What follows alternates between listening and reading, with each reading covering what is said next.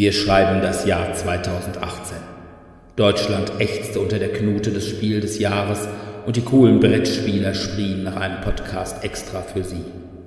Doch drei Retter erhörten ihr Schreien und klauten zusammen, was es an Gutem in deutschen Brettspiel-Podcasts gab und machten nun ihren eigenen. Dominik, der stuhlkreisigste der drei, der sogar Eurogamer versteht. Sebastian, der Brettspielmissionar und Dirk, der Dieter Bohlen des Brettspieljournalismus. Gemeinsam sind sie DSD. Nein, so viel haben sie dann doch nicht geklaut.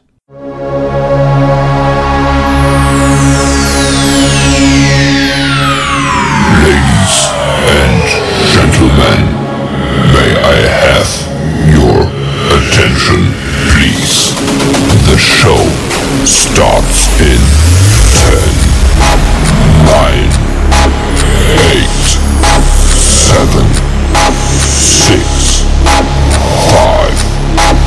4, 3, 2,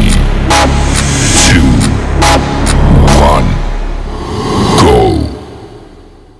Ja, hallo erstmal und willkommen zur 26. Folge von DSD, dem Brettspiel-Podcast. Wir, beziehungsweise ich, muss mich an dieser Stelle als erstes mal entschuldigen, dass wir so spät rausgekommen sind. Ich hatte einen akuten Anfall von Computer und das Problem war, dass die Alternative, die wir gefunden oder die ich gefunden hatte, nämlich bei meiner Mutter aufzunehmen, auch nicht viel besser war. Die hatte nämlich auch einen akuten Anfall vom Computer, so dass wir letztes Wochenende nicht aufnehmen konnten und das Ganze sich dann ein bisschen verzögert hatte. Ich bitte das zu entschuldigen. Heute haben wir als Thema mal wieder drei Top 5s und zwar sind es diesmal Würfelspiele. Dazu kommen wir aber wie immer erst später. Zunächst fangen wir an mit Medien. Und da hat Dominik, glaube ich, Film geguckt. Genau, ich habe mir bei Netflix Highwayman angeschaut, der im März rausgekommen ist und mit so ein paar älteren Schauspielern gespielt wird, also die ein bisschen über ihren Zenit drüber sind, so Kevin Costner, Woody Harrelson, Casey Bates, John Carroll Lynch spielt da mit. Ja, worum geht's? Ähm, prinzipiell geht es um Bonnie und Clyde. Aber Bonnie und Clyde spielen hier nur die absolute Nebenrolle, die sieht man kaum, sondern stattdessen sieht man die zwei Polizisten oder ehemaligen Texas Ranger, die mal auf die Jagd von denen gehen sollen. Weil das Problem ist, Bonnie und Clyde wollten sich nicht unbedingt gefangen nehmen lassen und haben dann stattdessen immer die Polizisten umgebracht, wenn sie irgendwie kontrolliert wurden. Und die ehemaligen Texas Rangers, die sind da ein bisschen blutrünstiger und deswegen wurde das so als mehr oder weniger erst geheime Operation und hinterher wurde es dann, glaube ich, nachträglich offiziell gemacht, äh, gestartet. Die startet dann 1934, also quasi am Ende eben der oder den letzten Zügen von Bonnie und Clydes Karriere, bevor sie dann, Spoiler Alert, halt dann von den Polizisten gestellt werden.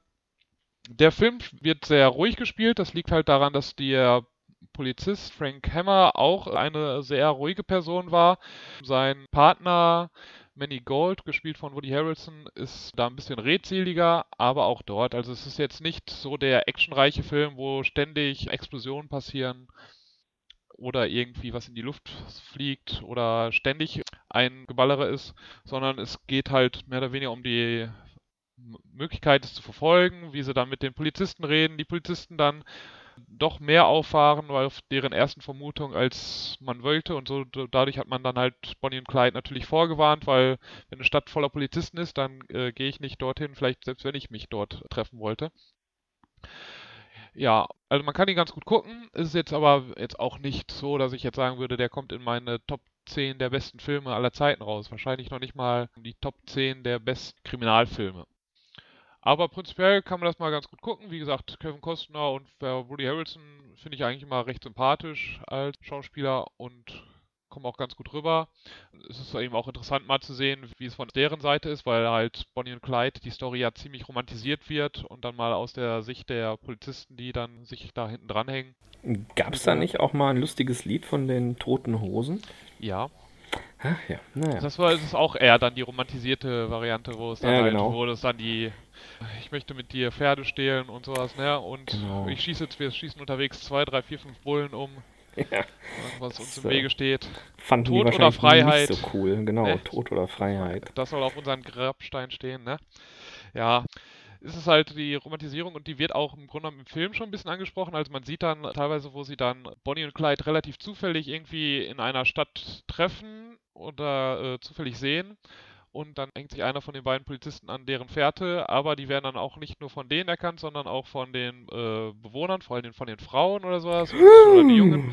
Skandal. Die finden das dann, finden das so toll, dass sie die zu sehen und dann sind halt so viele Menschen um die herum, so dass man dann nicht eingreifen kann, ohne Gefahr zu laufen, eben noch Unschuldige zu bringen und deswegen muss man die dann in dem Moment dann erstmal wieder fahren lassen. Ja. Wie die dann nochmal gestellt werden, wer jetzt die Geschichte nicht ganz genau kennt, das möchte ich jetzt nicht verraten. Aber ich meine, dass sie am Ende gestorben sind durch die Polizisten, das dürfte hoffentlich jedem, der ein bisschen was mit der Story von Bonnie und Clyde kennt, äh, schon wissen, dass die das nicht Ja. überlebt haben. Spannend, spannend. Das passt ja perfekt zu meinem Film. Der war nämlich auch total spannend. Ich war, oh, welche Überraschung, mal wieder im Kino. Dieses Mal in einer DC-Verfilmung. Das dürfte Was, jetzt DC? ganz in deinem Sinne sein, Dominik. Und zwar bei Shazam. Ausrufezeichen. Das Ausrufezeichen ist besonders wichtig. Dabei handelt es sich um eine Comic-Verfilmung, die erschienen ist im Jahre 2019, also brandaktuell.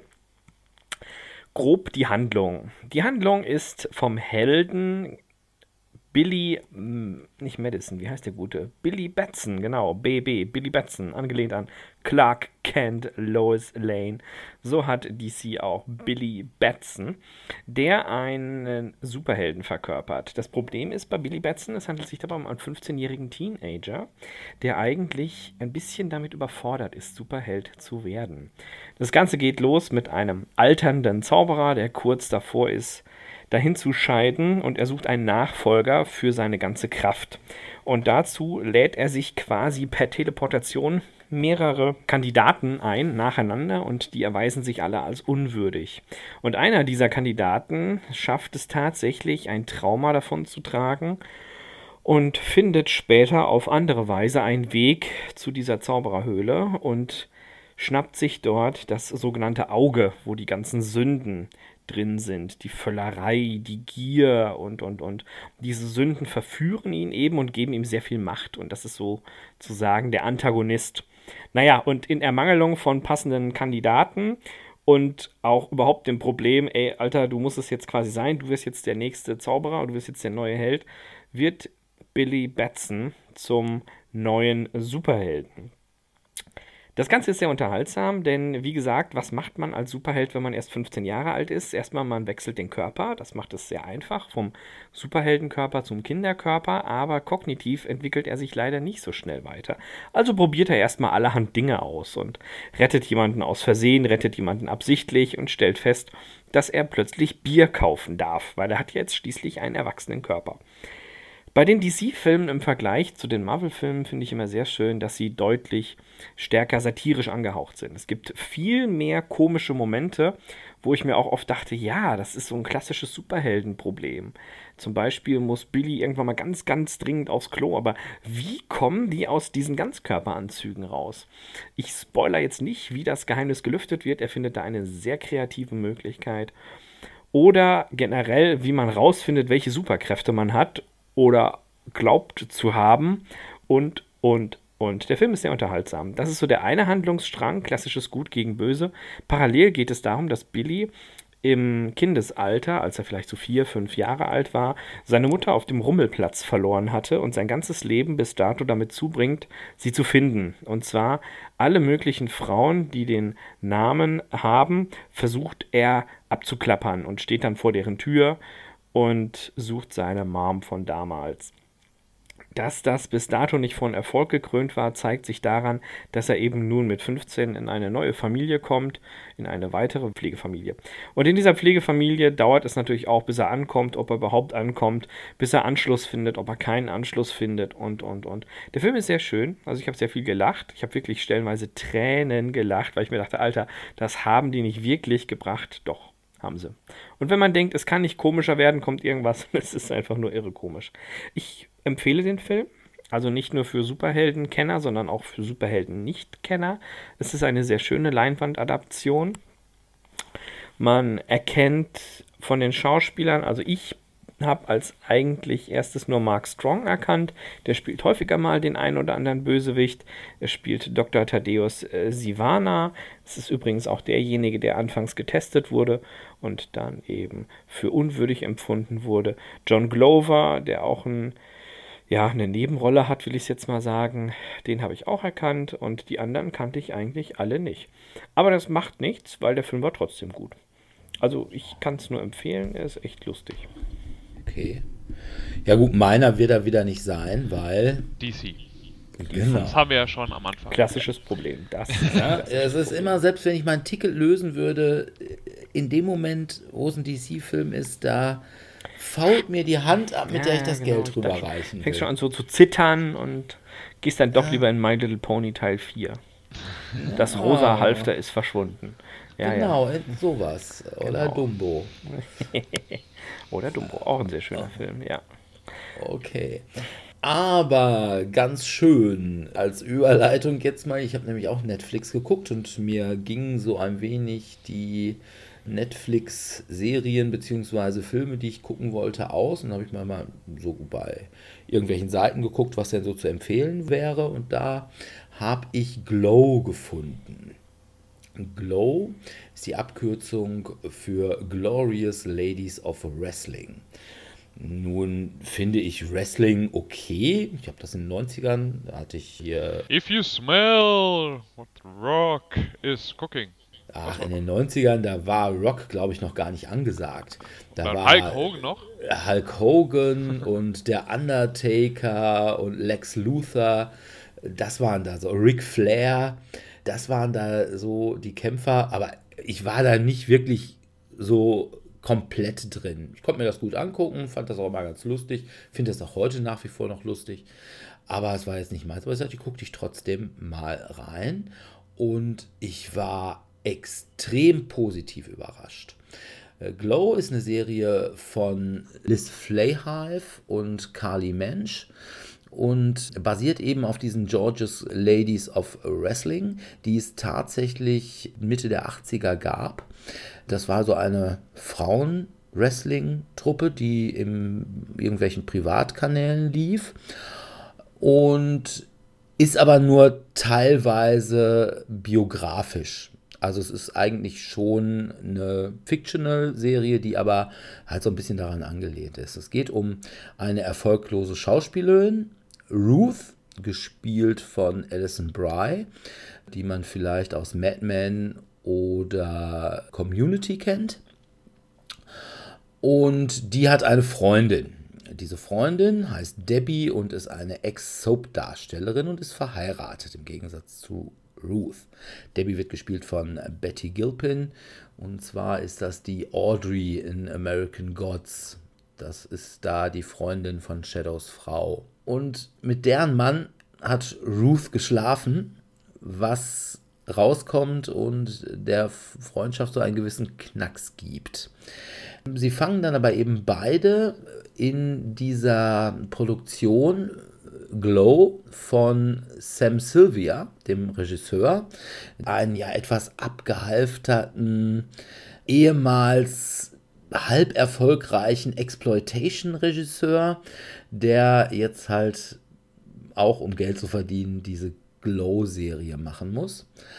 Und bei dem fangen die halt an und werden gecastet, kommen da rein und die müssen sogar zusammenspielen. Und zwar spielt Ruth Zoya the Destroyer, eine russische Wrestlerin. Und sie ist dabei im Anfang unglaublich schauspielerisch übermotiviert. Und sie ist dann quasi der Heel für Debbie, die spielt halt Liberty Bell, das gute amerikanische Mädchen vom Lande die eigentlich gar nichts mehr mit Ruth zu tun haben will, aber dadurch, dass sie jetzt eben als Pol und Gegenpol in dieser Show funktionieren müssen, müssen sie halt irgendwie lernen, miteinander klarzukommen. Es gibt unglaublich liebenswerte Charaktere da drin. Da ist zum Beispiel auch Carmen, die spielt dann die Rolle Machu Picchu. Und die ist die Tochter einer Wrestling-Legende und die Brüder wresteln auch. Und sie ist die einzige, die wirklich von Wrestling Ahnung hat, obwohl sie nicht unbedingt die sportlichste da drin sind. Ähm, dann ist da so das typische, ja, ich sag mal, Prom Girl, die heißt Melrose ist eine Asiatin, die dann gleich so eine äh, stereotype Chinesin spielen muss, Fortune Cookie. Dann ist eine Inderin, die eigentlich Medizin studiert, aber so ein bisschen auch bei, ihrer, bei ihren Eltern ausbrechen will. Und äh, die muss dann Beirut, die Terroristin, spielen. Obwohl sie sagt, hey, ich bin Inderin, ich bin keine Araberin oder so, aber egal. Die werden dann in eine Motelanlage einquartiert sodass sich da auch so ein bisschen Mädcheninternatsdynamik ergibt. Es ist wirklich lustig. Es sind unglaublich, und ich bin ja echt nicht so der Heartwarming-Typ, aber boah, sind die Charaktere liebenswert. Also selbst die unsympathischen, wie Sam Sylvia, der ist nicht wirklich ein Sympathieträger. Also, ich finde ihn schon sympathisch, weil er permanent am Rauchen ist. Das Ganze spielt halt Mitte der 80er. Und ja, auch diese Machu Picchu, das sind wirklich ganz, ganz liebe. Oder Sheila the She-Wolf, die ist so eine Art, ja, die läuft auch privat immer quasi wie ein Werwolf rum und heult immer und hat unglaublich viele verborgene Talente. Zum Beispiel kann sie, was sich dann auf einmal rausstellt, Schreibmaschine schreiben, sie kann Klavier spielen, sie kann wirklich gute Ratschläge geben, aber sie kommt vorher immer total krass rüber. Super Serie. Ich habe gleich, nachdem ich die erste Staffel geguckt habe, auch die zweite weggeguckt und muss sagen, ich freue mich auf die dritte Staffel, die wohl irgendwann im Laufe dieses Jahres noch rauskommen soll. Die ist zumindest irgendwie im August letzten Jahres, glaube ich, gedreht worden. Und ich kann es auch wirklich nur jedem anderen empfehlen. Die das ist relativ. Echt witzig.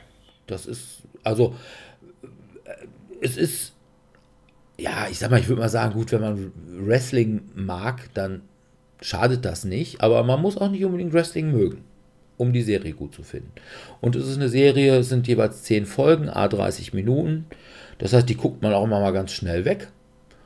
Irgendwie so beim Malen oder so. Also echt, bin ich ganz begeistert von. Glow gucken auf Netflix. Ja, schau an. Ich oh. bin gespannt. Okay. Ja, dann kommen wir mal zu unseren Top 5. Würfelspiele. Was sind Würfelspiele? Mensch, ja. ärger dich nicht, da sind Würfelnase Püppchen. Klares Würfelspiel. Ich habe zum Beispiel Dice Placement Spiele bei mir rausgenommen aus meiner Liste. Hm. Weil für mich da die Mechanik eher das Placement ist, also dass man die Würfel wie halt so ein Worker Placement hinstellt und weniger die Würfel selbst. Also die zwar dann eine Funktion haben, wo kommen die Würfel, dürfen die Würfel jetzt hin, aber nicht der das Hauptaugenmerk sind. Ja. Also ich habe auch eher geguckt, dass ich Spiele genommen habe, wo einfach Würfel das zentrale Element ist. Und nicht wie zum Beispiel Willen des Wahnsinns, wo auch gewürfelt wird, oder Descent, wo auch gewürfelt wird. Und ich meine, bei allen guten Spielen wird gewürfelt. Ansonsten sind die Spiele nicht gut. Also gibt es jetzt auch ein gutes Pandemiespiel, ne? Wieso wird, wird, dabei jetzt gewürfelt? Ja, bei dem Untergang Roms. Da wird, ah, okay. da wird gewürfelt. Wobei, ich sag mal, ich habe ja nichts gegen, ne? Pandemie, Schreckensreich des Zulu. Da wird nicht gewürfelt, das heißt, es ist eigentlich ein schlechtes Spiel, nach deiner Definition noch gerade, oder? Ja, aber ich lasse mich halt auch hin und wieder mal runter. Ne? Nein, also es gibt schon auch gute Spiele ohne Würfel. Aber ich mag's Würfeln. Ne? Ich mag auch gerne tatsächlich schöne, ich mag auch große Würfel. Und ich mag unglaublich gerne so super scharfkantige Würfel. Mhm. Da habe ich, hab ich einfach haptische Freude dran. Gut, aber ich habe eben auch, also ich hätte auf meiner verlängerten Liste tatsächlich, glaube ich, ein Dice Placement Spiel bei gehabt, weil ich da auch sagen würde, bei Dice Placement ist schon auch Würfeln ein zentrales Element. Aber kann man. Also, kann, äh, Kingsburg oder Ich hatte tatsächlich auf, Mein Platz 8 war Kingsport Festival. Ah, Kingsport. Was ja im ja Prinzip- Cthulhu. Logisch. Ne? Kingsburg Wo halt Kingsburg drin ist und das andere war Alien Frontiers, was du, glaube ich. Ah ja, meinst. genau, Alien Frontiers. Und Marco Polo hier. Ja, genau, Marco Polo. Hm. nee, das glaube ich nicht. Aber ich fange mal einfach an. Und zwar mit meinem Platz 5. Das ist bei mir eigentlich eine Doppelnennung. Sie sind aber beide vom gleichen Autor und sie sind im Wesentlichen das gleiche Spiel. Und zwar ist das Marvel Dice Masters und Quarriors. Das sind beides Spiele, über die gar nicht mehr so viel geredet wurde, nachdem FFG bzw. hier Heidelberger die Marvel Dice Master Sachen, glaube ich, bei der vor- oder vorvorletzten Messe ziemlich verramscht hat. Das Problem an Marvel Dice Masters, was ich grundsätzlich erstmal besser finde, alleine weil Marvel davor steht, ist, dass es so ein sehr kompetitives Spiel war, was eben auch eine Turnierszene hatte. Da ist eben das gleiche Problem, was zum Beispiel auch bei Magic ist. Das wird dann irgendwann nur noch von Turnierspielern gespielt. Und wenn man selber keinen Bock auf Turnierspielen hat, findet man keinen mehr, mit dem man es vernünftig spielen kann. So ist das mir gegangen. Wir hatten mal tatsächlich im Tellurien so einen Abend, wo wir Marvel Dice Masters gespielt haben und da hatte ich, waren, war ich und drei Turnierspieler. Hattest du sehr viel Spaß Ja. bei? Ja, genau. Also äh, da hat man, also wenn man dann nicht wirklich die richtigen, ich sag mal, Zusammenstellungen hat, dann hat man einfach, hat man keine Chance. Ne? Dann kann man vielleicht mal sogar einen Schaden machen oder so, aber die sammeln dann einfach ihre Würfel und spielen dann auf einmal so auf einen großen Schlag auf und dann ist man fertig. Ne? Dann ist man tot. Und das ist bei Quarriors ein bisschen anders, zumal es bei Quarriors einfach keine Turnierspieler-Szene gibt. Zumindest keine, die mir bekannt wäre. Und ja, es ist ein wirklich gutes Spiel von Eric Lang. Von daher mein Platz 5, Marvel Dice Masters bzw. Quarriors. Quarriors hat noch eine schöne Schachtel. So eine, schöne so eine würfelförmige. Blechschachtel. Ich habe die auch tatsächlich noch, obwohl ich meins mittlerweile in so einen Würfelsortierkasten reingetan habe, weil ich da auch noch Erweiterungen von hatte. Aber super Spiel. Kurios. Aber ich kenne es nicht, von daher kann er noch kommen. Okay. Kurios passt ganz gut zu meinem Inhalt. Ah, Ich merke schon wieder hier, König der Überleitung. Uh. Zu Mach mir gleich Hoppla meine die- Überleitung, ne? Ja, du machst dir gleich deine Überleitung selbst hier, ne? Hoppla verdammt. die, hoppla da. Kennt das jemand? Außer Nein. dem Lied Hoppla die, hoppla da. Hm? Ja. Bei Hoppla die, hoppla da geht es darum, dass man eine Hasenzucht betreibt. Das Spiel ist sehr Das hört sich schon sehr spannend an. Ja, es ist, es ist eigentlich echt ganz witzig. Also es ist äh, durch ähm, Mindestalter ist acht Jahre. Das äh, liegt daran, dass man das kleine Einmaleins beherrschen muss. Was ich zugegebenermaßen nach schon richtig schwierig finde, wenn sich aus dem Kleinen das Große und dann das ganz große Einmaleins ableitet. Spielerzahl von zwei bis sieben Spieler empfohlen und das Ganze ist entwickelt worden und von Markus Kropf. Das Ganze erschienen im Zoch Verlag. Da würde jetzt Dirk wieder moseln. "Hm, aus dem Zoch Verlag ist selten was Vernünftiges gekommen. Ich finde es ganz lustig. Also es ist, hat viel mit Glück zu tun. Ähm, man spielt in der Tat primär für sich. Es ist aber auch sehr simpel. Und man kommt ganz, ganz schnell in die Regeln rein. Also ich sage, wer früher gern gekniffelt hat, der wird daran Spaß haben. Denn es hat so ein bisschen was von Kniffel, so ein bisschen Zockercharakter mit kombiniert von lieblichem Tieregezücht. Es sind klassische sechsseitige Würfel aus Holz, schön beschriftet. Äh, Abbildungen darauf sind entweder Kaninchen als einzelnes Kanickel, als doppeltes Kanickel oder sie sitzen in einem Stall. Somit musst du, um einen gültigen Wurf zu machen, eben Kaninchen werfen. Du kannst so lange würfeln, wie du möchtest, bis du einen ungültigen Wurf erzeugst oder du schlichtweg sagst, hier, ich höre auf, das ist mir zu risikoreich. Als Mathematiker kann man dann natürlich ein bisschen rangehen und so ein bisschen kalkulieren, ah, hm, jetzt ist die Chance 50-50, ja, dann mache ich nochmal. Oder nee, jetzt ist die Chance weniger als 50-50, hm, dann lasse ich es lieber und lasse den Nächsten sein Glück versuchen. Ich finde das Spiel sehr schön. Ich spiele es hauptsächlich, wenn ich auf der Fähre sitze und von A nach B fahre, weil man einfach innerhalb von 20 Minuten bis maximal eine halbe Stunde durch ist. Oder wenn man im Restaurant sitzt und wartet, bis das Essen da ist, einfach hier nochmal mit den Kiddies, zack, ein bisschen würfeln und ein bisschen Kopfrechnen üben. Ist ganz unterhaltsam, muss ich einfach zugeben. Es ist ein schönes, schnelles Spiel. Man kommt gut rein, man kommt gut raus. Man hat auch nichts verloren, wenn man mal eine Runde aussetzt. Von daher meine Ich Nummer mag- 5. Ich mag, glaube ich, nicht Kopfrechnen üben. Nee, ich glaube auch Kopfrechnen ist nicht so deins, Dirk. Mal gucken, ich bin ja, ich glaube, ich kann ganz gut Kopfrechnen, aber ich Ja. möchte es nicht noch in Spielen haben. Ah, man weiß es nicht. Also bist du eher nicht der Kopfrechenspieler. Wir gucken mal, was hat denn der Dominik Schönes mitgebracht auf seiner Nummer 5? Auch ein Rechenspiel? Nee, rechnen muss man da nicht, sondern man muss entkommen. Nämlich mein Spiel ist Escape. Oder wie ich lieber sagen sollte, Escape!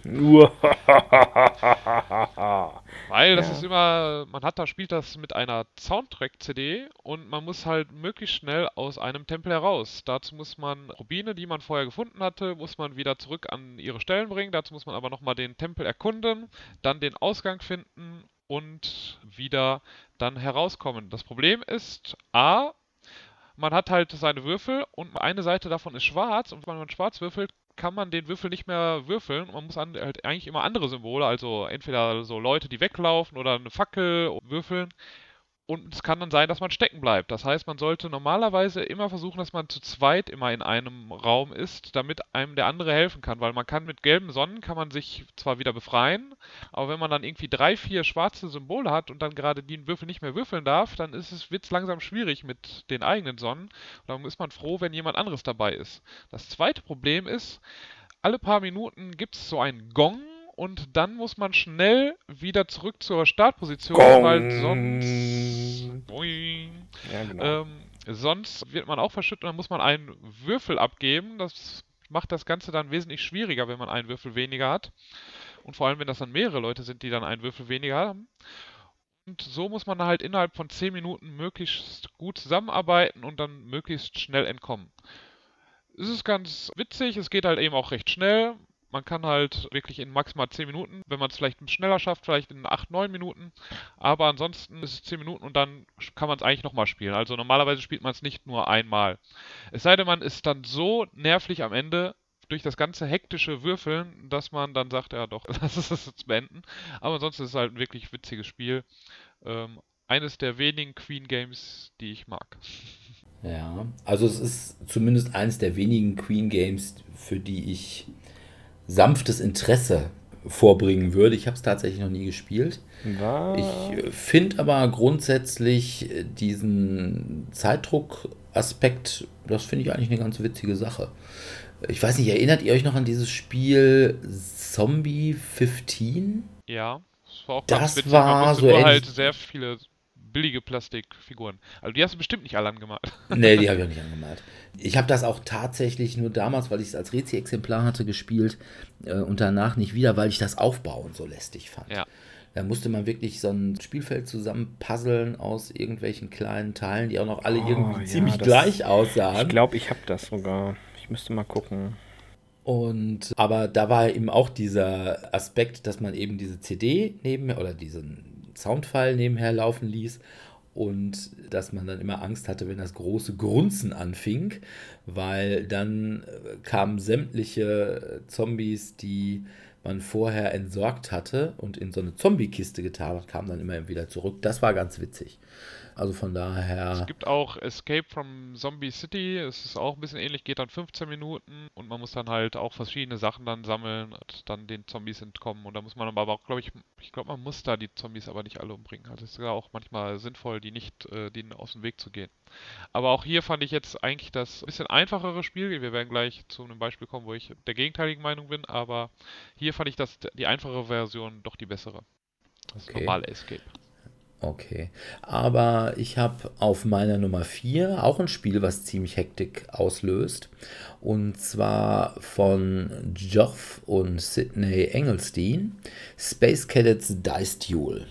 Space Cadets Dice Duel ist, äh, man spielt es idealerweise zu 8, und zwar in zwei Teams A4 mit einem Kommandanten und drei Leuten, die jeweils zwei Stationen besetzen. Und es geht darum, einer muss immer Energie würfeln. Der hat unter anderem den Reaktorraum oder wie auch immer man das nennt. Und der teilt dann diese Energie zu und die Leute, denen die Energie zugeteilt worden, die dürfen für diese Energiewürfel dann eigene Würfel würfeln und können dann sowas machen wie zum Beispiel das Raumschiff navigieren. Ne? So quasi, wir können einen Schritt vor machen, einen Schritt vor und einen nach rechts abbiegen und wir können einmal schnell geradeaus fliegen. Und es könnte zum Beispiel auch sein, dass jemand sagt, okay, wir basteln jetzt ein Torpedo, das besteht aus drei Würfeln, hinten, Mitte, vorne. Und wenn wir so eins fertig haben, dann kann er auch die Energie zurückgeben, weil dann ist das Torpedo fertig. Und ja, das Problem ist, die andere Mannschaft macht genau das gleiche. Und es geht natürlich darum, dass man sich gegenseitig abschießen muss. Das heißt, man muss versuchen, sich in Position zu manövrieren, in dem Moment dann gleich ein Torpedo fertig haben. Und idealerweise sollte der andere dann an der Stelle, wo man auf ihn zielt, keine Schilde haben. Die kann man dann eben auch würfeln. Ne? Man kann seine Schilde hochwürfeln. Und das ganze gerät wirklich zu unglaublicher Hektik. Man fühlt sich tatsächlich wie im Raumschiff Enterprise während irgendeiner großen Raumschlacht. Das ist toll. Es ist aber eben vor allem toll, wenn man in voller Besetzung, also mit vier Mann auf jeder Seite spielt. Je kleiner die Besetzung ist, desto weniger toll ist es, weil dann ganz einfach die Hektik und das Geschrei untereinander, ne? wenn einer sagt, ich brauche jetzt hier Energie und ich brauche dringend ein Torpedo und es wäre jetzt wirklich, wirklich sehr, sehr nötig, dass wir nach rechts abbiegen könnten und uns ganz schnell wegbewegen könnten äh, und damit dann eben die Befehle an die einzelnen Stationen gebrüllt werden und alle brüllen durcheinander. Es ist wirklich toll. Ich finde es tatsächlich auch, zumindest in der Vollbesetzung, äh, besser als äh, Captain Sonar, was auch so ein Teamspiel ist, wo allerdings weniger gebrüllt wird, weil sonst der Sonarmensch äh, zu viel kriegt.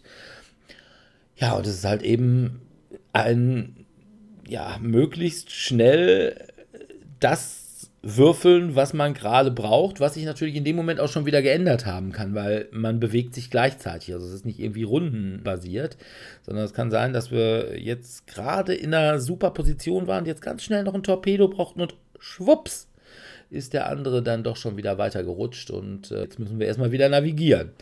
Also super Spiel, sollte man machen, dauert auch nicht gar so lange. Also ich würde sagen, maximal 20 Minuten. Länger hält man das auch nicht aus. Danach schweißelt es doch bedenklich. Ich weiß, wir haben das letzten Sommer gespielt äh, im Tellurien. Da war es so wirklich schweinewarm. Also man schweißelte an sich schon. Und dann haben wir noch dieses Spiel gespielt. Ich habe nachher, ich war klitschnass. Also wirklich ganz tolles Spiel, wenn man die richtigen Leute dafür hat.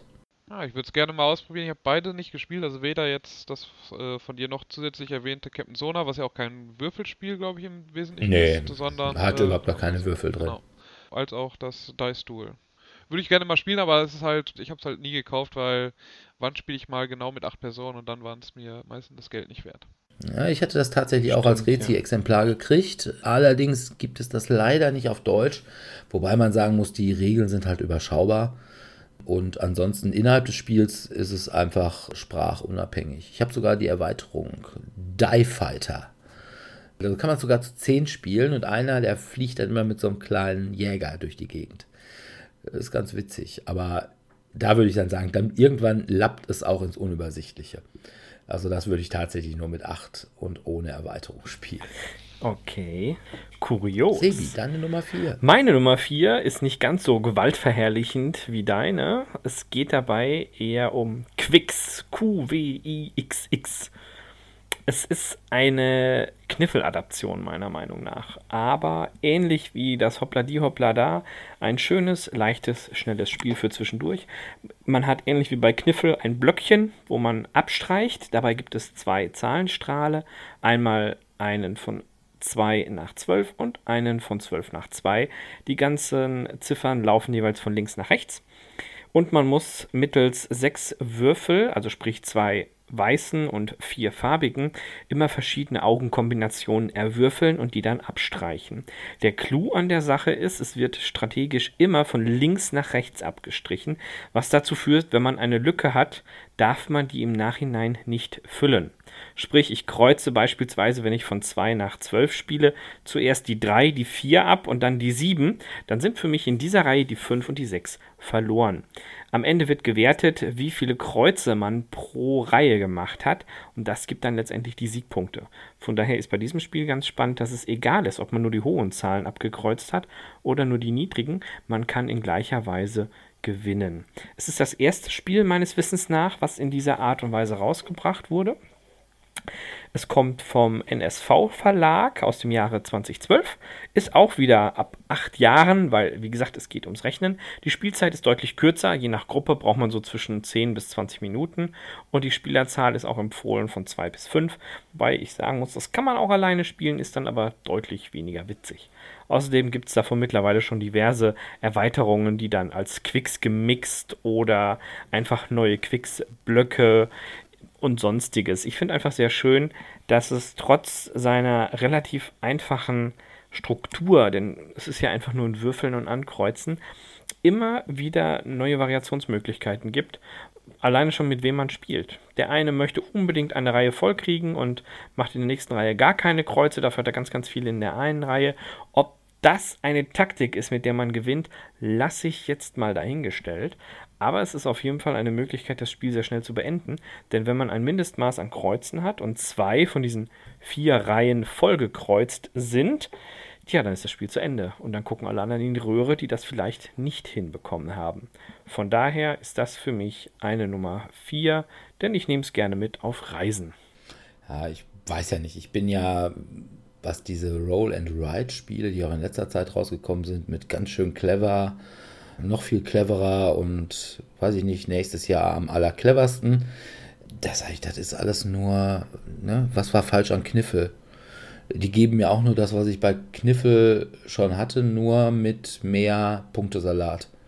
Und da muss ich einfach sagen, ich finde es einfach Kniffel. Ich habe, ich möchte nicht wissen, wie viele Abende ich, als ich noch studiert habe, in irgendwelchen Kneipen Kniffel gespielt habe. Und es war immer gut. Und ich habe auch nicht gesagt, oh, das wäre doch geil, wenn wir jetzt hier einfach noch mehr Punkte haben. Schöne an Kniffel ist, man kann es auch halb besoffen spielen. Na, und das weiß ich bei Quicks nicht unbedingt. Naja. Weil ich glaube, Quicks ist jetzt noch nicht so kompliziert. Also ich meine, selbst ganz schön clever ist jetzt, glaube ich, schon eine Stufe komplizierter als Quicks, aber jetzt auch noch nicht so extrem kompliziert. Also schon clever würde ich vielleicht noch nicht im besoffenen Zustand spielen, aber Quicks kann man, glaube ich, das, da ist, glaube ich, jetzt nicht so viel, was man da falsch machen ja. kann. Ja. Ich finde Quicks aber da wir bei Achso. Ja. Ja. Da wir bei Kniffel sind, mein erstes Kniffelspiel ist jetzt auch dran, nämlich die Kniffelvariation King of New York. Habe ich gerade noch gesagt, dass ich die einfachere Variante bei den Escape-Spielen lieber mochte, mag ich hier die kompliziertere Variante. Wir werden, glaube ich, gleich nochmal von der einfachen Variante hören. Das ähm, mag sein. King of New York besser, weil ich hier hier geht es darum, dass man äh, verschiedene Monster spielt, die halt New York angreifen, zerstören und sich gegenseitig dabei einen auf die Fresse geben. Und das mit Würfeln. Dabei kann man aber auch nicht nur eben dadurch Punkte bekommen, dass man sich gegenseitig angreift, sondern auch, dass man die Stadt um sich herum angreift. Das kann, führt natürlich dann dazu, dass das Militär dazu kommt, aber das kann man ja auch dann angreifen und für das bekommt man dann jeweils Punkte oder irgendwelche anderen Boni, wodurch man sich dann Sonderkarten oder sowas kaufen kann oder sich ein bisschen heilen kann. Bis auf natürlich in Manhattan, weil man kann sich halt in Manhattan nicht heilen. da wird man in Manhattan, darum geht es eigentlich auch, man möchte eigentlich in Manhattan sein oder auch nicht eigentlich sein, weil der Vorteil ist, man bekommt immer Punkte, wenn man eine Runde in Manhattan überlebt hat. Der Nachteil ist, alle Monster außerhalb von Manhattan greifen einem an und man greift halt gleichzeitig alle Monster außerhalb von Manhattan an. Weil Manhattan ist halt der wichtigste Stadtteil von New York. Kennen wir alle. Und äh, Klassisches Problem. Mitten in Ja, Ruhrgebiet. Ja. Okay. Ähm, ja, und da finde ich das dann halt am schönsten, dass ich halt dann nicht so stark einfach nur auf Punkte gehe, indem ich irgendwie eine Zahl würfel, sondern indem ich wirklich was zerstöre. Ich darf immer dreimal würfeln, da, um meinen Würfelstand zu bekommen, den ich haben möchte. Also ich möchte jetzt irgendwie möglichst viel Schaden jetzt verteilen. Also habe ich jetzt im ersten Wurf zweimal die Seite gewürfelt, womit ich angreifen kann. Dann lasse ich die zwei da und würfel die anderen drei und hoffe noch mehr Schaden anrichten zu können. Oder ich möchte mich heilen oder ich möchte Energie sammeln, damit ich mir teure, tolle Karten kaufen kann, die mir noch weitere Fähigkeiten geben. Ja. Also King of New York, schönes Spiel von Yellow und von dem Macher von Magic, Richard Garfield. Ach, schau an. Und bevor ich dazu jetzt was sage, komme ich gleich mit meiner Nummer 3. Das ist nämlich Die King of New Punktevariante. York in eigentlich gut. Nein. Und zwar ist es King of Für Tokyo. Eurogamer. Ja, eher nicht. Also King of Tokyo ist die einfachere Variante. Das heißt, man kann keine Häuser kaputt machen, man kann sich nur gegenseitig kaputt machen. Und Punkte sammeln, indem man Und- drei, äh, indem man dreimal eins würfelt oder dreimal zwei würfelt oder dreimal drei würfelt. Ja, aber wer macht das schon? Ja, die meisten, weil das am meisten Punkte bringt und das die meisten Sieg, besten Siegchancen herausfordert. Ja, ich bin da gar nicht so sicher, ob dem so ist. Also ich bin tatsächlich der Auffassung, dass man einfacher gewinnt, indem man alle anderen umbringt oder beziehungsweise indem man wartet, bis sich alle anderen umgebracht haben. Ja, Und- aber das, das Warten macht man, indem man möglichst viele Punkte würfelt und vielleicht nochmal ein paar Herzen, damit man sich immer mal heilt. Und möglichst selten wirklich in Tokio reingehen. Also Tokio ist das, was vorhin Manhattan war. Okay. Aber das Also ich- war, mein, war meine Erfahrung bisher immer mit dem Spiel. Also meine Erfahrung ist tatsächlich, dass irgendwann die Leute, weil es kommt dann ja immer so Rachegedanken auf, ne? Boah, du hast mir einen Schaden gemacht. Konntest du nur. Genau, jetzt gibt's aber ordentlich auf die Irme und da macht nämlich keiner mehr mit seinen Punkten weiter. Zumal irgendwann auch alle anfangen, wenn einer mit Punkten relativ weit vorne ist, den dann langsam, aber sicher abzuschlachten. Also von daher, das finde ich schon, das balanciert sich schon ganz gut aus. Und man muss tatsächlich sagen, in King of New York ist das mit den Punkten hier sogar noch schlimmer. Ja, aber da macht man zumindest was Thematisches, nämlich äh, Gebäude noch kaputt machen oder das Militär kaputt hauen oder sowas. Ja, okay, das will ich schon sagen. Aber der große Vorteil von King of Tokyo ist ganz einfach. äh, King of Tokyo hat ein, ein Publikum, nämlich Spielanfänger. Bei King of New York sehe ich dieses Publikum nicht. Denn für wirkliche Spielanfänger, wie zum Beispiel, wenn wir im Kö spielen, da habe ich schon oft King of Tokyo gespielt und die hatten immer mordsmäßig Spaß damit. Wenn ich da mit King of New York ankäme, glaube ich, wäre das nicht so der Spaß, beziehungsweise da würden viele Leute erstmal zurückschrecken und würden sagen, ach, das ist mir aber viel zu viel Regeln. Auf der anderen Seite, Gamer, die haben dann wieder keinen Bock auf King of Würfeln. Tokyo für Gamer, die sagen, ich will ein richtiges Spiel machen, denn das ist ja auch nicht nur so ein reiner Absacker. Also King of Tokyo, den spielt man vielleicht 20 Minuten oder so. Von daher ist es auch nicht so schlimm, wenn man da vorher rausgekegelt wird. Das ist einfach auch Sinn der Sache. Aber ähm, bei King of New York, Stunde, finde ich, spielt man da schon, oder?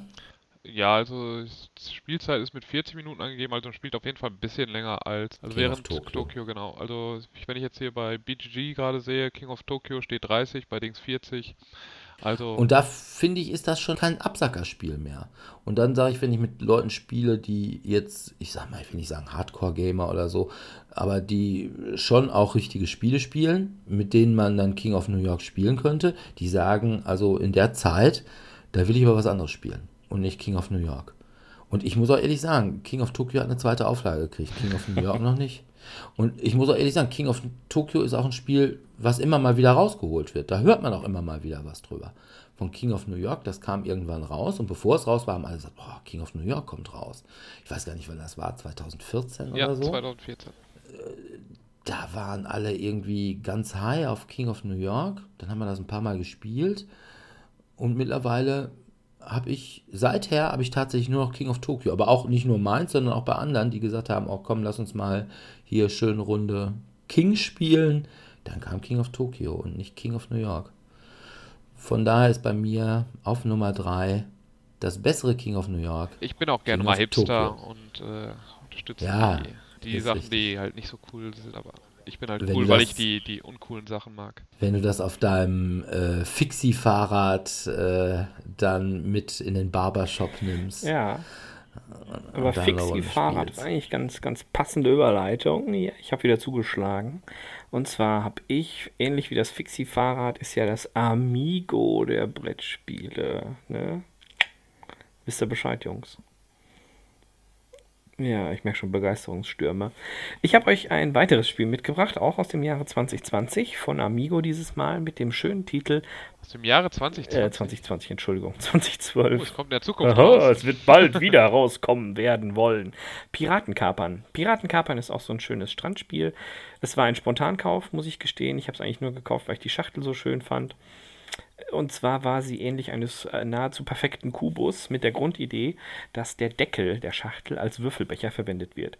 Jeder, der das Geräusch eines äh, Würfels in einem Holzbecher kennt, kann sich vorstellen, wie super das äh, Geräusch von mehreren Würfeln in einem Pappbecher ist. Es ist unglaublich laut. Man macht sich damit nicht sehr beliebt am Strand. Aber es ist dennoch sehr lustig. Wir spielen das häufiger mal im Urlaub, weil es ist einfach mitzunehmen. Es gibt ein paar Stapelkarten. Es geht grob darum, wir sind alle Piraten und möchten den Schatz wie das nun mal so ist.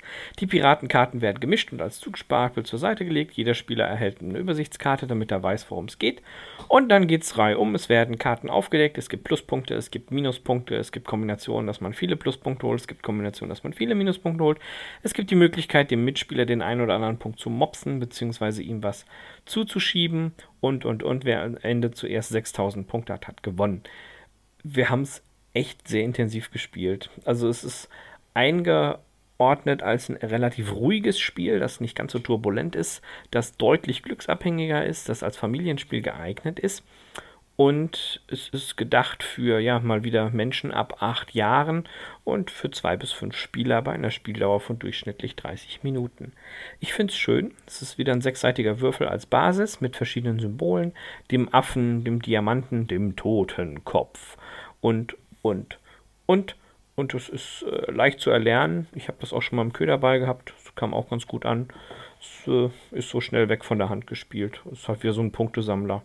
Also eigentlich sind die letzten drei Platzierungen, wo ich mir das hier jetzt so im Nachhinein Revue passieren lasse, sehr leichte Spieler für so zwischendurch, wo so quasi No-Brainer. Okay. Hab ich meinen Lebtag noch nie Ja, von das gehört. ist auch so ein, so ein Underachiever. Aber Amigo ist natürlich auch so Ja. eine Sache, wenn man nicht gerade, ist halt so Kaufhausspiel. Mm, Ja, ne? aber Wo das heißt ja nicht immer, dass es guckt. schlecht ist. Also, das ist der gleiche Spieleentwickler, Nein, der auch- Halligalli gemacht hat. Also von Heimschar 4. Ja, okay. Gut. So, meine Nummer 3 ist Vegas Baby, also Las Vegas. Mit einem der hässlichsten Cover, die man sich vorstellen kann. Ist halt ein Alea-Brettspiel. Wobei Die sehen Alea immer- Brettspiele natürlich dazu neigen, die hässlichsten Cover, zu die man sich deswegen. vorstellen kann, zu haben. Und Wir sprachen noch über Carpe Diem Ja. gerade. auch sehr, sehr hässliches Cover. Aber ein schönes Spiel, nämlich es geht darum, dass man sechs Casinos hat, eben mit den Nummern 1 bis 6. Daneben liegen Geldscheine, die mindestens 50.000 jeweils wert sein sollen, aus. Und man versucht dann mit Würfeln um diese Casinos zu kämpfen. Das heißt, ich habe acht Würfel, die würfel ich dann einmal und dann habe ich drei Dreien, vier Fünfen und eine Sechs. Und dann kann ich überlegen, hm, möchte ich jetzt schon mit so vielen Würfeln, also mit den vier Fünfen oder mit den drei Dreien, schon auf ein Casino gehen? Oder möchte ich lieber vielleicht nur die eine Sechs irgendwo reinsetzen, um zu gucken, was die anderen würfeln? Oder mich noch gar nicht auf irgendein Casino so committen am Anfang? Weil die Würfel kann ich dann halt eben nicht mehr neu würfeln und ich muss immer alle Würfel von einer Zahl nehmen, die ich dann auf ein Casino setze. Und um dort zu gewinnen. Der, der die meisten Würfel in einem Casino hat, gewinnt eigentlich den höchsten Geldschein im Casino. Aber der Clou des Spiels ist, dass man sich gegenseitig rausstoßen kann, indem man nämlich gleich viele Würfel würfelt. Das heißt, ich habe zum Beispiel auf das Vierer-Casino vier Würfel gesetzt und der Dirk hat mit mir darum gekämpft, weil da irgendwie sehr hoher Geldschein lag und hat auch vier Würfel dahin gesetzt. Und der Sebi, der hat einfach irgendwann mal lustigerweise einfach nur einen einzigen Würfel da reingesetzt. Und weil wir beide vier Würfel hatten, werden beide Viererwürfel rausgenommen und der Sebi kriegt dann den großen Geldschein, obwohl er nur einen einzigen Würfel dahin gelegt Aber das hat. klingt sehr nach meiner Spielweise, Das- ja. und das ist das halt, was es das Spiel recht interessant macht, weil man dann gucken muss, möchte man da noch versuchen, sich reinzukämpfen oder ist dann die Gefahr zu groß, dass man sich eigentlich nur gegenseitig ausschaltet und dann jemand anderen doch nur bevorteilt. Und ja, ein lustiges, nettes Würfelspiel von einem wahrscheinlich von Dirks Lieblingsautoren, nämlich Rüdiger Dorn. Hat so schöne Spiele gemacht wie Istanbul, Goa, Passante. Ludwig Wobei der ich jetzt 14.. sagen muss, Istanbul fand ich, boah, es gibt Schlimmeres. Also. Und ähm, Vegas finde ich tatsächlich auch gar nicht so schlecht. Also es ist jetzt nicht so das Spiel meiner Wahl. Wenn ich jetzt sagen würde, oh, ich will ein Würfelspiel machen, ist es halt auch nicht. Ich glaube, ich verrate nicht zu viel, wenn ich sage, es wird auch weder Platz 2 noch Platz 1 bei mir Oh. haben. Aber ich fand das eigentlich auch gar nicht so schlimm. Da gab es ja auch noch diese Verdopplungswürfel oder irgendwie Genau, es sowas. gibt dann halt ne? eine Erweiterung hinterher noch, womit man dann, womit man dann halt größere Würfel hat, die dann doppelt so viel wert sind. Oder man hat, was womit ich immer spiele, sind eigentlich die höheren Geldscheine, sodass man auch dann teilweise 100.000 dann an einem Casino liegen hat. Oder so kleine Missionen, wobei mit denen spiele ich eigentlich meistens weniger, weil das ist dann, weil ich spiele es häufig dann doch mit Anfängern. Und das macht dann wieder das Spiel ein bisschen komplexer, wodurch ich dann sagen würde, es reicht erstmal, dass man das mit den Würfeln spielt und dann einfach nur guckt, dass man ein bisschen gegenseitig raushaut. Wenn man mit weniger Leuten spielt, dann kann man noch eine Würfelfarbe so als neutralen Würfel nehmen, die dann halt keinem was bringen, aber womit man dann halt zum Beispiel, wenn Sebastian alleine bisher mit zwei Würfeln im Einser-Casino ist, dann lege ich vielleicht zwei von der neutralen Farbe Einser in das Einser-Casino, um ihn einfach nur zu ärgern, damit er dann da nichts gewinnt. Das ist auch Boah, noch fiese mal ganz Papier. Ja. Ich habe dann zwar nichts davon, aber Sebi auch. Ja, wir sollten das mal spielen. Es klingt echt lustig. Also was ich bei Vegas auch äh, ganz gut finde, äh, es ist so ein Spiel, was man auch mit Mama und Papa mal spielen kann. Ja? Sehr komplex ist es zumindest in der Grundversion nicht. Also wie gesagt, man kann durch die Erweiterung, wo dann halt verschiedene Module mit dabei sind, kann man es ein bisschen komplexer machen. Aber wenn man es jetzt mit Mama, Papa oder einfach Leuten mitspielen möchte, die jetzt nicht so spielaffin sind oder wo man oder wenn man jetzt einfach eben ja, was auch so thematisch jetzt nicht so besonders, Ja, ne? Also involviert. Space Cadets Dice Duel würde ich jetzt nicht mit Mama und Papa spielen. Ne? Weil die einfach nicht so Raumschiff-affin sind. Aber Spiele, die man mit Mama und Papa spielen kann, gerade zu Weihnachten, äh, da komme ich zu meiner Nummer 2. Und zwar ist das Sagrada von Adrian Alamescu und Daryl Andrews. Ja, das ist ein Dice Drafting Spiel, das heißt, man würfelt doppelt so viele Würfel wie Spieler mitspielen. Dann nimmt der, der gewürfelt hat, nimmt sich den ersten Würfel raus, gibt die anderen Würfel weiter, der nächste nimmt sich den nächsten und so weiter, bis es quasi am Ende der Runde ist und dann geht es wieder zurück. Sodass dann am Ende alle Würfel aufgebraucht sind. Die setzt man dann in ein Kirchenfenster ein. Und dafür gibt es dann wieder Punkte. Ist ein bisschen Punktesalat, das gebe ich durchaus zu. Und es gibt dann einige Vorschriften, zum Beispiel dürfen äh, nicht die gleichen Farben oder und die gleichen Zahlen nebeneinander liegen. So, man hat allerdings gewisse Vorgaben, die einem das Kirchenfenster, was man am Anfang ausgesucht hat, machen. Und wenn man dieses Kirchenfenster dann nachher schön ausgefüllt hat, dann ja, gibt es dafür Punkte. Es gibt auch noch andere Punkte, wenn man zum Beispiel pro Reihe, in der man quasi alles unterschiedliche Farben hat, gibt es extra Punkte. Und ja, gibt da noch für andere Sachen, gibt es auch noch Punkte dazu. Aber das Schöne dabei ist, das Ganze wird mit so Klarsicht, bunten Klarsichtwürfeln gespielt. Und wenn man die dann in sein Kirchenfenster einsetzt, da gibt es eigentlich auch, eigentlich auch so ein relativ schönes Playerboard, was man da hat, wo man die auch sehr schön reinsetzen kann, dann sieht das auch echt schick aus. Und ich persönlich bin ja der Auffassung, dass Azul damals, obwohl alle gesagt haben, boah, das sieht so toll aus. Ich fand das gar nicht so toll. Dagegen fand ich Sagradas, das sieht auf dem Tisch wirklich schön aus. Das glitzert und glänzt und sieht dann wirklich aus wie Glasfenster und die sind dann tatsächlich ja auch so ein bisschen angelehnt an die Fenster der Sagrada Familia in Barcelona von Antonio Gaudí. Und an dieser Stelle beenden wir dann auch den Bildungspart in diesem Podcast. Schönes Spiel, man kann es eben auch wunderbar mit Mama und Papa spielen, gerade so in der Weihnachtszeit, weil ist dann ja auch so ein bisschen kirchliches Thema. Schönes Spiel, mag ich. Aber man kann es nicht betrunken spielen oder sollte es nicht zumindest zu betrunken spielen, weil dafür sind dann doch die Regeln, wo man was hinlegen sollte oder nicht hinlegen darf, dann doch zu komplex. Und wenn man dann irgendwann auf einmal feststellt, hey, da, da hättest du den gar nicht hinlegen dürfen und dann auf einmal zwei, drei Würfel da wegfallen. Ja, ich glaube, das ist das größere Problem, weil die Würfel sind relativ klein und wenn die ja. unterm Tisch sind und man ist betrunken, dann wird es schwierig, da hinterher zu tauchen und äh, möglicherweise auch ein bisschen würdelos. Aber meine Nummer zwei, Sagrada. Sebi. Meine Nummer zwei ist, was das anbelangt, nicht ganz so ich bin mal wieder bei einem Amigo-Spiel hängen geblieben. Diesmal ist es aber deutlich anspruchsvoller. Und zwar handelt es sich um römischen Poker. Das Besondere an diesem Spiel ist, dass man Poker spielt, nicht mit Karten, sondern mit Holzwürfeln. Auf den sechsseitigen Holzwürfeln gibt es die römischen Ziffern 1, 5 und 10 dargestellt durch I, V und X für die weniger römischen Affinen unter uns. Und das Schöne ist, man würfelt damit. Und es gibt natürlich nur eine bestimmte Anzahl an Kombinationsmöglichkeiten, die man damit erstellen kann. Denn beispielsweise wenn man zweimal die römische 5 hat, kann man damit keine neue Zahl kombinieren. Das funktioniert nicht. Es gibt keine römische Zahl mit 2 mal 5. Die würde ja dann ausgetauscht durch eine 10. Jetzt ist der Würfel aber schon gefallen und man kann das nicht machen. Und damit hat man halt verkackt. Und das ist das Schöne bei diesem Spiel. Man muss zum einen immer nachrechnen, geht das, geht das nicht. Und das Ganze wird auf dem Block natürlich festgehalten, wie immer. Von links nach rechts werden die Zahlen aufsteigend gegeben und man muss vorher schon entscheiden, hm, wie gut werde ich noch würfeln, werde ich noch besser würfeln, werde ich nicht mehr besser würfeln. Ich habe das mal mit Schülern gespielt, die fanden das total lustig. Zum Einführen von verschiedenen Zahlen ist das sehr geeignet, finde ich.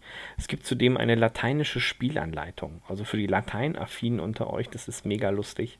Ist echt gut. Äh, Alia Jagd Ja, das äh, ist schon mal ein guter Anfang.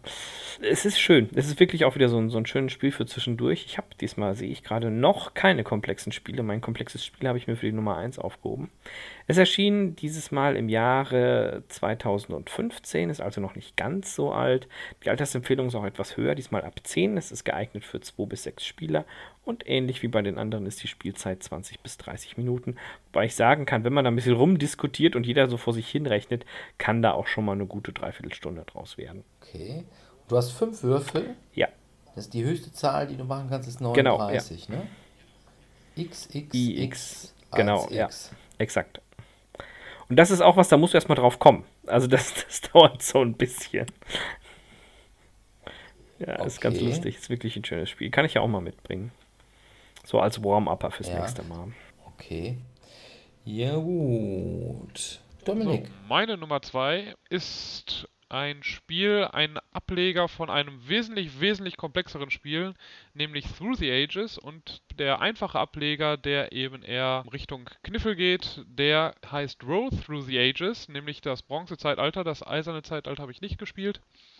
Ähm, dabei geht es darum, dass man verschiedene Symbole würfeln kann, wodurch man Ressourcen erstmal versucht zu bekommen und Arbeiter und die kann man dann an einem so einen schönen Holz- oder später Plastikbrett hochstecken.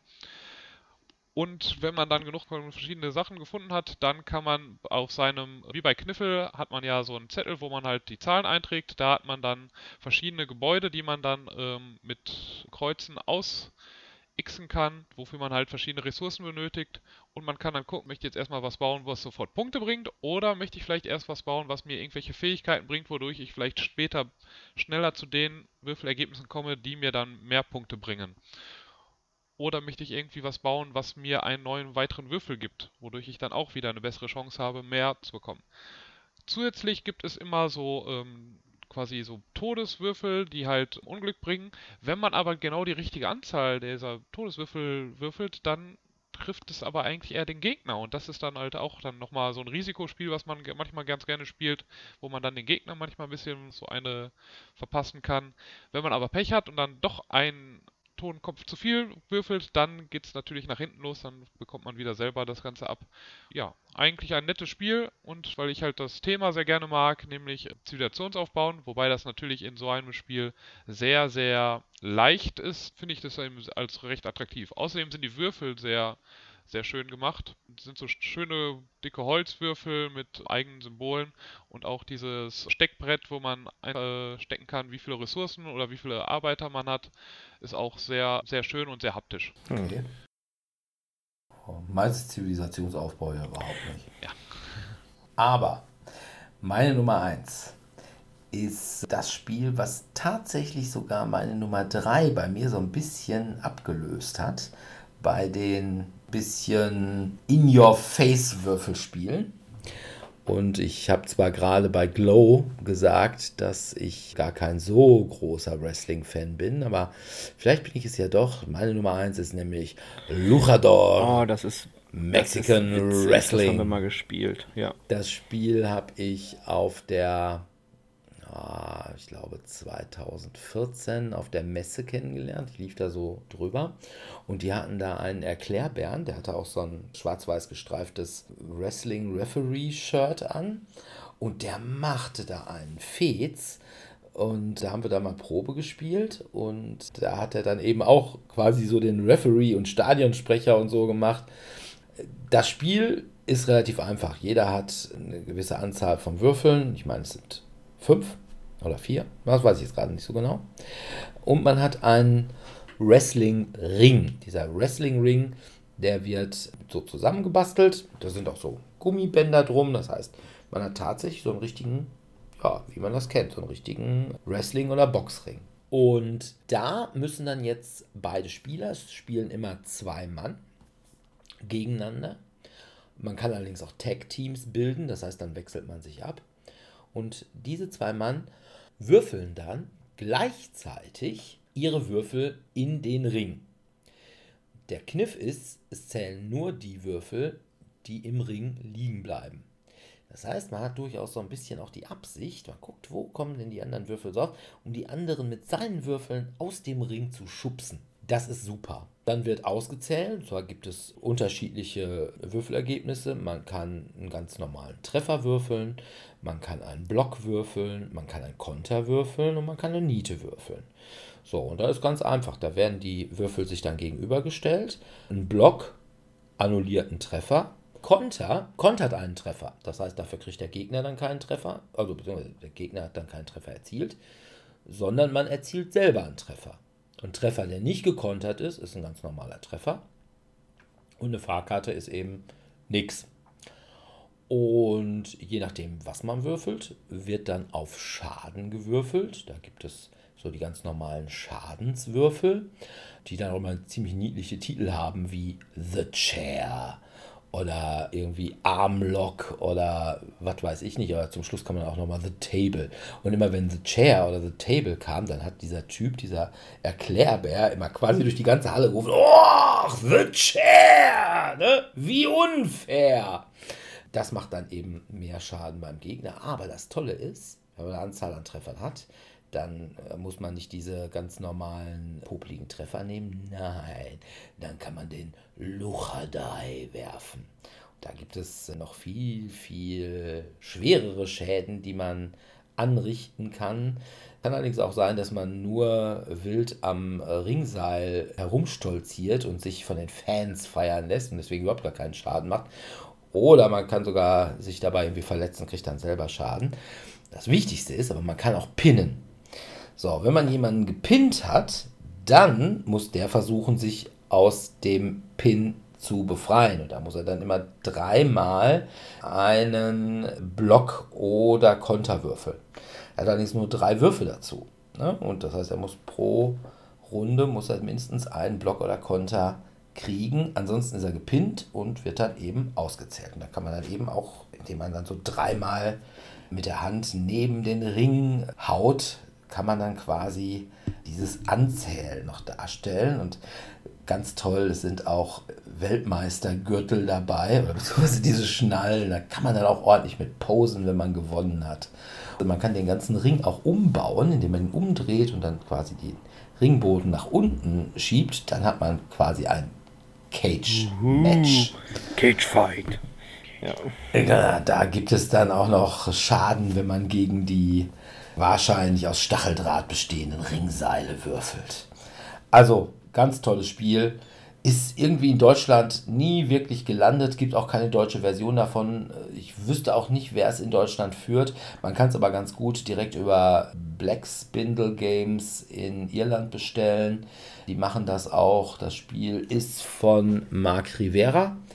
Und es hat tatsächlich sogar bei der UK Games Expo 2014 irgendwie den Preis für das beste Familienspiel gekriegt. Aber wie gesagt, in Deutschland ist es wahrscheinlich das Thema Mexican Wrestling. Weiß ich nicht. Kennt bei deutschen Spieleverlagen wahrscheinlich keiner. Oder man mutmaßt, dass der Deutsche, der halt gerne Punkte, Siegpunkte auf Listen hochgeht, dass der es da nicht so mit hat. Ich weiß es nicht. Ein super Spiel ich kann es nur empfehlen, wenn man es irgendwie auf der Messe sieht oder so oder wenn man doch irgendwie einen Versand hat, der es führt, sich das zu besorgen, ist auch nicht ganz so teuer und man hat eine Menge Spaß damit. Ja, das stimmt. Das Luchador. kann ich nur bestätigen. Also es ist echt sehr unterhaltsam und auch so ein bisschen wirr. Und man es spielt ist einfach wirr, aber es ist lustig. Und, und, man hat dann vor allem, man spielt dann ja auch immer einen richtigen mexikanischen äh, Wrestler wie Ay Ay Ay Dolores oder Los Muchos Gracias, äh, ja, ja. Nein, nicht. Falafel Los Bossos. Ach nee, das sind die Griechen. Ja. Oder Bam Bam El Fuego oder sowas. Also, das ist schon toll. Und man kann da super Smack Talk machen. Ja, ich sehe schon. Aber hier, wo es gerade darum geht, hier Smack Talk und andere Länder, andere Sitten, das passt ja super zu meinem Spiel. Und zwar könnte mir bitte irgendjemand irgendetwas Langes, Dünnes ins Hirn rammen? Ach komm mal, einmal.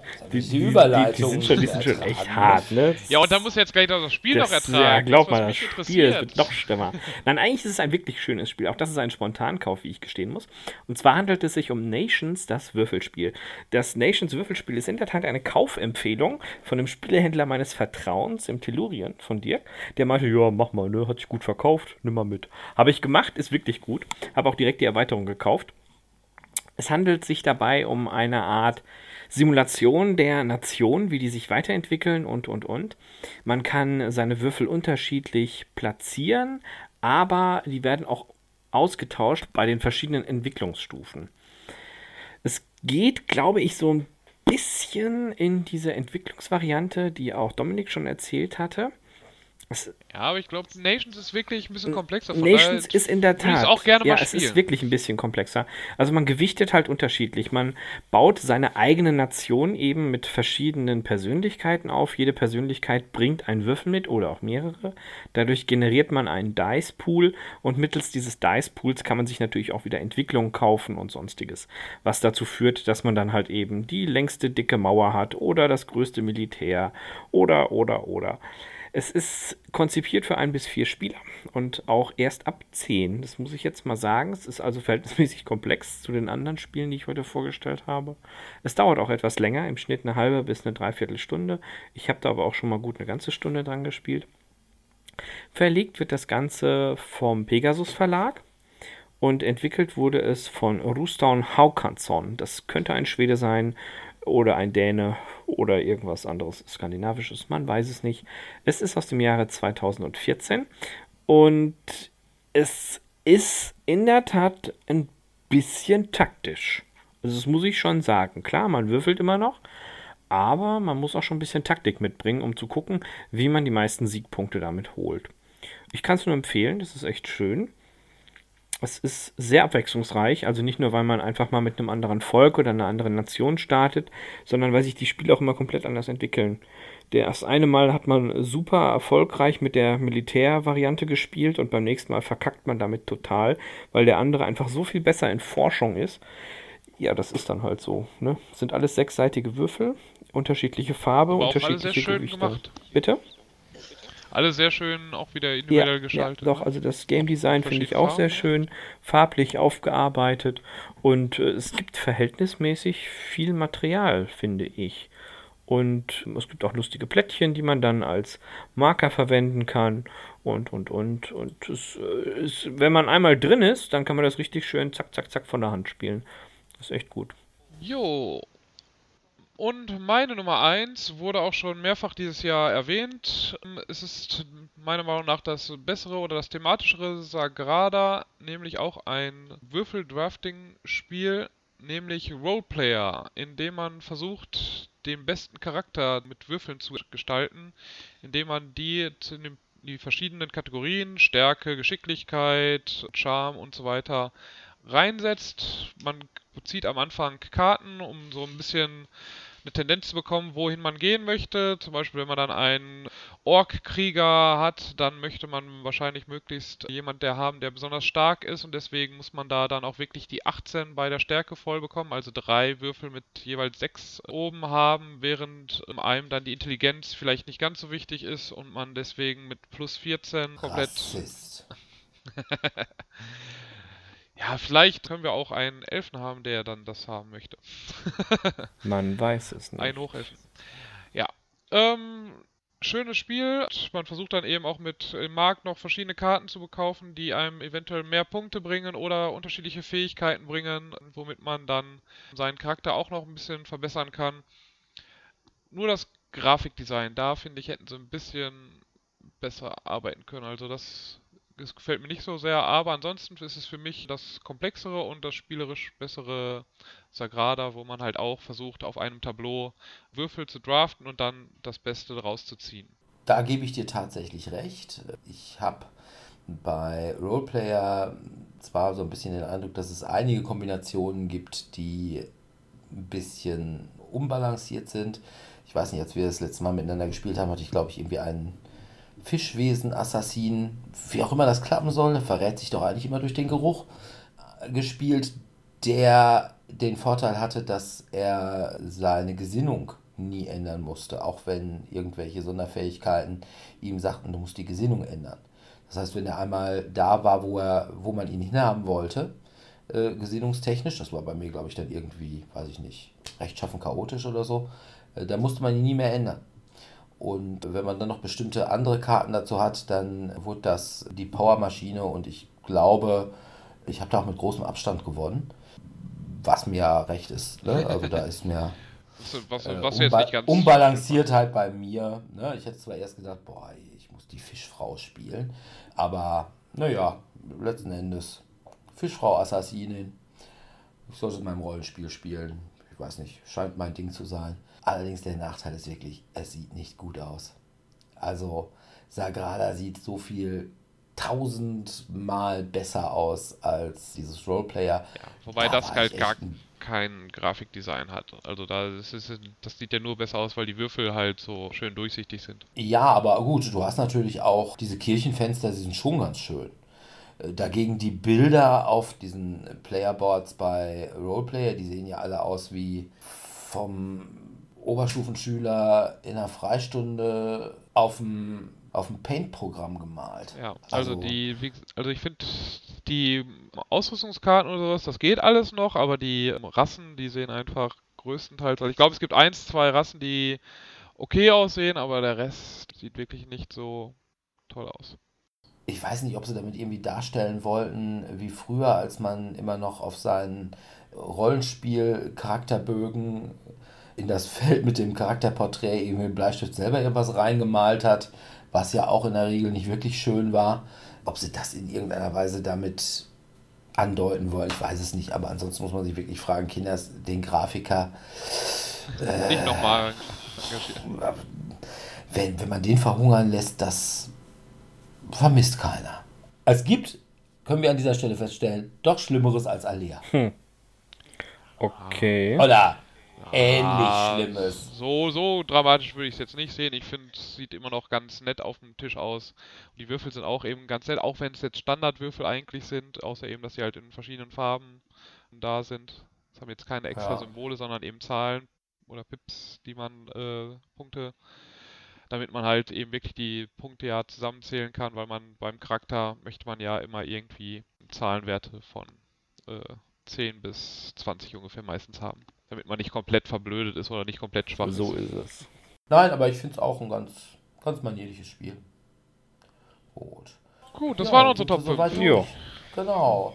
Ich habe allerdings noch eine Top 0. Oh, jetzt kommt's. Ne? Und ich sag mal, Spiele, bei denen man sich am nächsten Tag nicht mehr daran erinnern kann, wer gewonnen hat. Meiern. Ja, das stimmt, ja. Ein Da, da weiß ich noch nicht mal mehr, dass ich es gespielt habe oder ich habe es dann äh, vergessen, weil ich dann irgendwie umgekippt bin. Das muss man tatsächlich sagen. Meiern, das, ich habe äh, sehr viele Abende meiernderweise in Münster im Mutterbirken mit einer Horde von FH-Bauingenieuren, weil mein bester Schulfreund war, hat auch Bauingenieurswesen in Münster studiert, gespielt und an all diese Abende weiß ich nur noch, dass sie sehr lustig waren, aber die Erinnerung ist äh, sehr, sehr schwammig. Von daher, Meier, das ist ein super Spiel. Gut, dann sind wir soweit durch. Jo, sehe ich auch so. In Anbetracht der Tatsache, dass wir jetzt eine Woche verspätet sind, äh, gibt es die nächste Folge voraussichtlich schon in einer Woche. Wenn nicht wieder So. irgendwelche Computerprobleme dagegen sprechen. Ja, wollte gerade sagen, so die Götter von Windows 10 uns gütig gestimmt sind. Da haben wir als Thema nominierte Raten, weil demnächst hat ja auch wieder unser Lieblingsspielepreis. Stellt dann die vor, die ins engere Rennen kommen. Und da werden wir dann natürlich mal wieder was zu sagen, wen wir meinen, könnten die wohl wählen, also welches extrem durchschnittliche Kaufhausspiel. Oder wer es denn wirklich verdient hätte, Mir zu werden. nominiert zu werden, der es aber garantiert nicht wird. Ähm, ja, schauen wir mal. Glaube ich, dieses Jahr fand ich äh, Ah, wir wollen nicht zu viel spoilern. da, ja, aber ich fand es schwierig, glaube ich. Also Ja. bisher noch. Ihr habt da noch ein bisschen was zu tun. Ja. Ansonsten bedanken wir uns an dieser Stelle natürlich wieder bei unseren Zuhörern fürs Zuhören. Wer mit uns spielen will, der kann das wie immer machen, jeden Mittwoch und Donnerstag im Wechsel im Tellurien in Dortmund-Eichlinghofen oder jeden ersten Dienstag im Monat, außer den Sommermonaten, im Cabaret in Dortmund-Hörde. Wir würden uns freuen, wenn wir euch da mal antreffen könnten. Ansonsten hoffen wir, dass ihr auch ja, beim nächsten Mal wieder reinhört und bitten euch, wenn es euch gefallen hat oder auch wenn ihr es ganz fürchterlich fandet, äh, zu kommentieren, zu liken und uns grandiose mindestens 10 Sterne Bewertungen bei iTunes zu geben. Und ja, wenn ihr kommentiert, dann geben wir uns auch Mühe, darauf zu antworten. Und bis zum nächsten Mal verbleiben wir dann mit einem freundlichen Tschüss. Ciao, ciao.